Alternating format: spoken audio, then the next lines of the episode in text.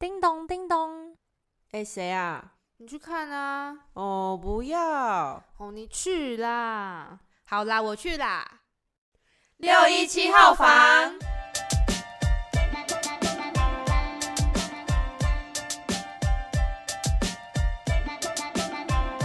欢迎来到六一七号房。我是罗罗，我是阿朱。今天的单元是侏罗纪。哇哦！小聊是虽然是叫侏罗纪啊，但是我们聊的不是恐龙，哈哈。我们今天要聊的是，就是 Netflix 上面很红的一部剧，叫做《我是遗物整理师》（Move to Heaven）。但在这之前呢，我们要先讲一下，因为疫情的关系，我们这是远距离的线上连线。这也是我们第一次尝试的方式，如果音质不太好的话，也请大家多多包涵喽。OK，如果你有听过遗物整理师这个职业吗？在这部戏还没有出来之前，没有哎。我觉得在台湾，大家通常就是死后，可能就是也不太会去整理死者的房间。就是我觉得这个遗物整理师这个名词，一开始刚听的时候觉得好稀奇，但其实去探究它里面的。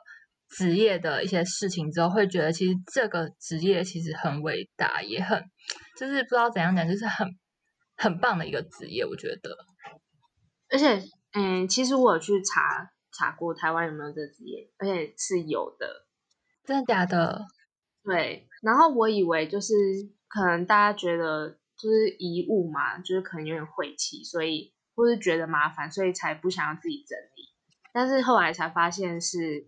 就是可能家人或朋友或是爱人，然后因为你的亲人去世，然后你再看到那些东西，就是他的一些随身物品啊或者什么，你会就是触景伤情，你就是看再多，就是你会你会没办法坚持下去，一直待在那个空间。对，这是真的。就是我听过一个人说，他父母走了之后，他在那个房子，他父母留下的房子，他不能就是刚死前啊，不能超过半小时，他会没办法。所以其实你刚刚说的那个真的是这样，嗯。但是其实剧里也有只要钱的那种，不是说我因为不能进去，怕承受不了才不进去。有些人其实也是会嫌弃自己的亲人什么。对。觉得这真的很不 OK，就是每个人的观点都不一样嘛。嗯，那在这在这部戏，你有什么印象深刻的桥段吗？我觉得深刻的有两个，第一个是那时候朝上九他一直不理解他哥哥为什么。当时他十岁的时候没有去找他，但是在跟可鲁相处过程中，发现其实他哥哥用心良苦，每年都会带可鲁去游乐园，然后还有去车站，其实这都是履行他小时候对他弟弟的承诺，然后也借由可鲁让他的叔叔知道，其实他的哥哥很爱他，然后也没有就是放弃他什么的。然后我觉得最感动的是。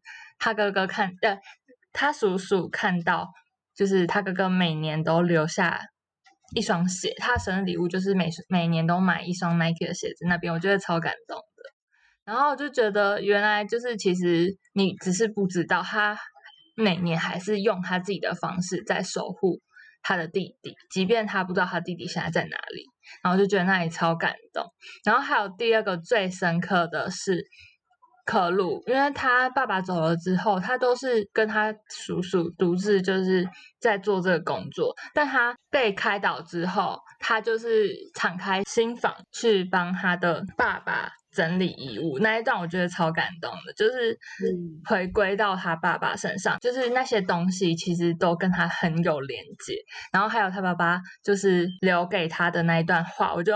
超感动的，然后而且那时候我才发现，其实可鲁眼角有反泪，就是因为他是雅斯伯格症患者，其实太多的情情绪对他来说是不容易的。可是他在那个当下是有感受到他爸爸的爱，我觉得那里真的是看到整个起鸡皮疙瘩，哎，超深刻。然后就真的觉得这部戏虽然他看待事情的角度都很平淡，但是却很更可以感动人。他不是，我记得有一个好像是老奶奶，嗯，她有拿一个糖果，然后上面不是有个爱心贴纸，对。他还贴在他爸爸的那个，对，我觉得就是他的一些小小的举动，就能、就能让大家就是很有感觉。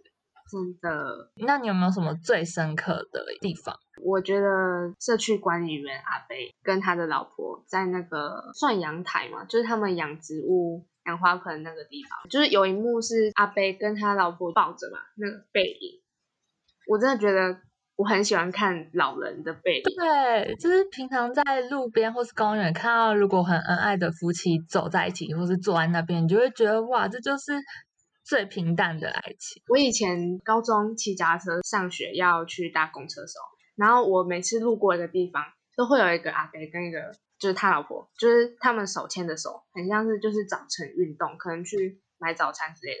然后我每次就是骑过去，然后因为时间都一样，然后他们也是那个时间起床，然后就看他们怎么可以这么恩爱，然后就觉得很幸福，未来的人生的，真的很很温暖。真的这真的很不容易耶。所以这是你印象最深刻的地方。对啊，就是看到那个，虽然他们最后是选择自杀，但是我觉得就是能死在你还陪在我旁边，就是一起走下。而且我觉得最棒的是，他们虽然一起死，但是到最后天堂宜居还是有帮他们，就是给他们一个圆满的丧礼的部分，就是对，就是还有人去祭拜他们，然后大家也都我我一开始想说，就嗯是为什么他们就是没有子女，应该要有吧，但是他们没有。可能就没有生吧，也不一定要一定要生啊。哦，好好嘞。但我想说，就是感觉就会想要有一个后啊，有一个后代，但是他们没有，嗯，而且好像也没有什么朋友，对啊，但是但是还是有人记得他。嗯，还有那个小妹妹那一段也很感动，对，就是还还帮爷爷买冷气，超温暖的欸这个举对，动。真的，而且但是我觉得那时候帮他们买冷气那个桥段，那个邻居真的是有个。我看他的嘴脸，我就超想打他一拳的。可是有时候人生就是多一点温暖也没有不好，就是也不用这样去指责别人或是怎样。嗯，但我跟你讲一个，我突然想到一个很出戏的地方，就是大家不是一直说朝上九很像潘玮柏吗？我觉得超好笑的。我一开始第一眼看到，我除了潘玮柏，我还想到一个吴建豪。吴建豪，哦，好像有有一点，他那个感觉，我觉得发型、看脸，整个，因为因为吴对建豪是比较瘦，嗯，然后潘玮柏比较肉一点。对，哎，你这样讲有像哎、是不是？我就觉得超好笑。然后，哎，其实我一开始不觉得，但是那个网就是有人放一个照片，然后那个侧脸那个角度，哇，超像，就怎么一直出戏，有没有？就是超好笑的。哎，除了这个，你知道戏里面有一个中分超帅的一个男，也没有到超帅，就是中分很帅的一个男生，你还记你是？说那个急诊室医生吗？对，他怎么了？我最近对于中分的男生觉得很有吸引力，然后我就对他与是中分好看的男生，还是只要中分就好？这不一样哦。嗯，好，好像都要啦。OK，OK，你还记得他的故事吗？我还记得啊，在那个一个病人，他要是反正就是吗啡的东西，嗯加持护士嘛，然后那医生就是为了要救那个护士，他被划到动脉，然后结果就枉死。嗯，然后我觉得其实印象最深刻的是可鲁不是在找他情人是谁，然后他们就三个一一起比女生，但其实那时候我就觉得他的爱人是男生，我也这样觉得。而且就是一开始会觉得为什么他爸妈不接受他的爱人，但之后发现是男生之后，就其实可以了解为什么爸妈不接受这种跟别人不一样的爱。但如果假如是你在这个冲突的情况下，你会选择情人还是亲人呢？我哦，我觉得我我应该会选爱人，你的理由是什么？就是如果因为那时候我已经爱他爱到无可自拔了，我不会管家人。对啊，我是就吗？就会为了爱人就是冲一波啊。这个问题有点像就是你妈跟你男朋友掉到海里，你要救哪一个？会先救不会游泳的。两个都不会游泳呢？我觉得真的很难呢。我这种问题我真的不行，这是一个很难的二选一啊，真的。但是还是会希望爸妈能够了解自己的选择。对，我觉得真的，好啊，这真的这个人生课题真的好难哦，太难了。所以我觉得前提要你找那男朋友要会游泳。重点是，假如你妈也会游泳，她值得你去救她吧？哦，对，好好笑。我们看到很多他每个故事的最后嘛，嗯，就像那个阿北最后的葬礼是 Move to Heaven 帮他办的，对，就是每个葬礼都有不同的一种仪式，就是你会想要怎么办呢？你是说理想中的葬礼吗？对啊，我觉得我会偏向于死后融入大自然，有点像是我回归于大自然，因为我生出来就是从大自然出生，呃，是爸妈生的，但是就是有点像从大自然诞生的感觉。但我死后我也会想要融入大自然里面，所以我可能会比较倾向于是树葬啊，或是海葬这种方式，哦，我也是，就是觉得整个心情都平静下来的感觉。然后我其实除了葬礼，我觉得我最想要的是，我想要办一个死前派对。假如是我能够预知我快死的情况下，我会想要办一个派对。你说生前告别式吗？就是类似这种，就是有点像是，因为结婚前可能就会办一个什么最后一次单身的 party 啊，或是小孩出生之后会庆祝他出生，然后也办一个派对。但为什么我们死前我们不能会，我们不能有派对？就是我理想中的死前派对是在我快死的前一段时间，然后邀请我最心爱的亲人啊、朋友啊、爱人之类的这些人，然后请他们穿上很漂亮的衣服，然后来参加我的死前派对。然后在这个派对上，你可以跟我讲。就是一些你对于我的看法，或是你想要跟我讲的一些事情，然后我们在这个派对里同欢，然后结束我最后人生很美好的最后一刻。我觉得这样的死法是我蛮想要去尝试过的，因为我觉得就是人的一生生老病死都是必经的过程，但是我们就是往往都对于死亡这件事太害怕，就会觉得。这就是一个不吉利的事，怎样怎样的？但我觉得可以用一种平常心的方式去看待，然后让这件事不再只是有不吉利的感觉。我们可以就是在最后的人生，就是有一种很圆满的感觉。就我跟你不一样哎，那你不喜欢，因为你刚才说你想要大家一起同居，然后可能讲一些对你的看法，然后最后跟你说的一些话。那我觉得这个环节很煽情啊，我会受不了。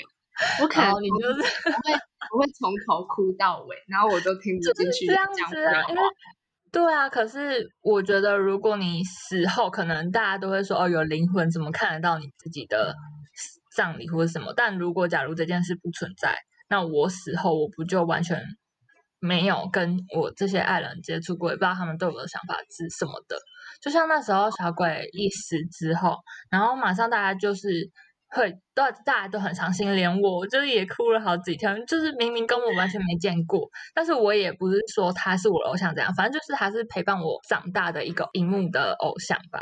然后，但我就是觉得他人真的很好，然后就会很惋惜怎样怎样的。就是我就是觉得你死后大家对你的评价就是你做了生前做了很成功什么的。但是如果我能在我生前的派对里知道这些事，我是不是可以更安心的走？我是这样觉得啦。原来，但我还是不想要这样。我觉得这就是性格，就是价值观问题。我觉得没什么对错。我想是可以自己一个人很安静的走。好了，还是会想要就是朋友小聚一下，但是陪在身边。对，就这样，然后就安静的走。然后我想选的是树葬，就是这个环保的葬礼，它是就是骨灰可以放进去可分解的容器中，嗯，然后这上面会种花或者种植物。然后我有时候都会想说，就是我死后可能会有灵，然后我的灵会附在那个植物上面，所以我还是可以看这个。太可怕了！哦，就是如果。真的，如果这个世界有这个灵的话，那我还可以嗯再看这个世界。我觉得对啊，就是而且你在那个环境，你会觉得很舒服。对，就是比起埋在土里，然后变成一个棺材或是墓碑的那种感觉，我还是会觉得回归大自然对我来说会是一件比较浪漫的事吧。回归尘土。对，类似。但是我海葬，我又在想，因为我是一个怕水的人，会不会海葬就是很怕水，然后就怎样的？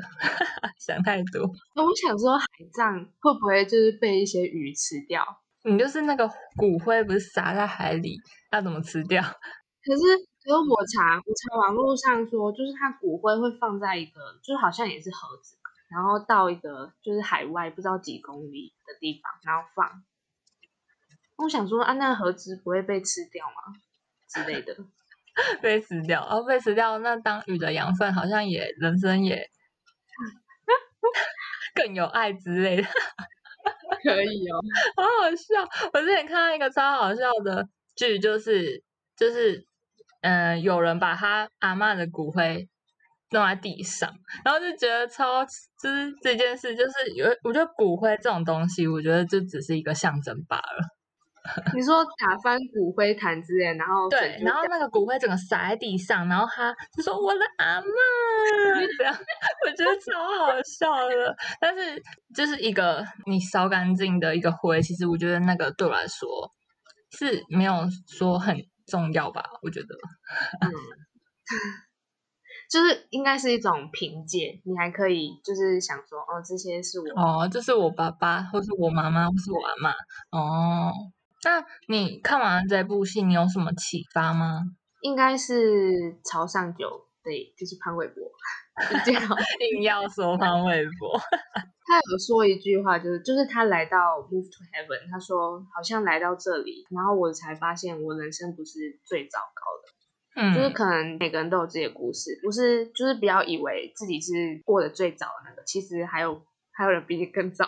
这样讲好也像不是这样讲。我觉得他爸爸要让他弟弟跟可露一起工作，我觉得也是会想要让他有改变吧，就是会让他，因为你在那个环境，你就会变得更知足。其实是这样讲，就是你会开始对看到你拥有的，不会只看到你没有的东西，就是变得会更知足幸福这样子。没错，其实我觉得他叔叔朝上九不是一个坏人，这只是灭恶行善。因为他小时候不是被家暴嘛，嗯，然后就是他可能心里有黑暗面，然后他不想要让别人知道，就是自己其实很黑暗之类，然后就会武装自己。嗯，那这部戏有对你有什么启发吗？我觉得对我最大的启发是，我觉得不要以貌取人，跟不要用你自己的一些主观的价值去判定这个人他的生活、他的死后的状态是怎样。因为其实嗯没有每一个人的生命故事真的没有你想象中那么简单。就像他叔叔一开始当下看到那个死者死亡的方式，或是他的家里住的感觉，他就会以他主观的方式去说，哦，他一定是怎样怎样怎样。我印象最深刻的是那时候那两个夫妻不是一起死嘛，然后他就说，那为什么她老公自己就是要死，还要带他老婆一起死那种感觉？她就觉得她老公蛮自私，但其实有时候并不是你看到这么简单。就像那个社会福利社的对，我觉得超好笑，他整个爱上了。他说眼前摆着一样的东西，有人看到爱，但有人却看到恨。真的就是看你怎么想。对，但他其实之后也有改变他自己很多的想法，所以我觉得嗯这件事就是一个好的事情。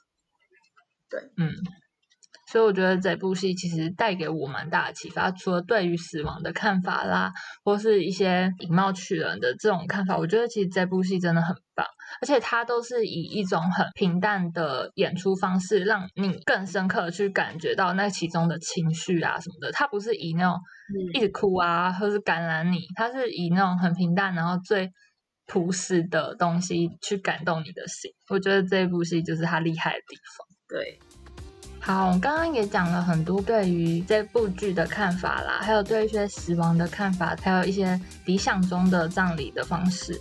我想来问一下观众们，你理想中的葬礼是怎么样的一个形式？如果你有一些想要跟我们分享的呢，都能在我们的 IG 留言告诉我们。OK，那我们的 Podcast 在各大平台上都已经上架喽，一定要准时收听哦。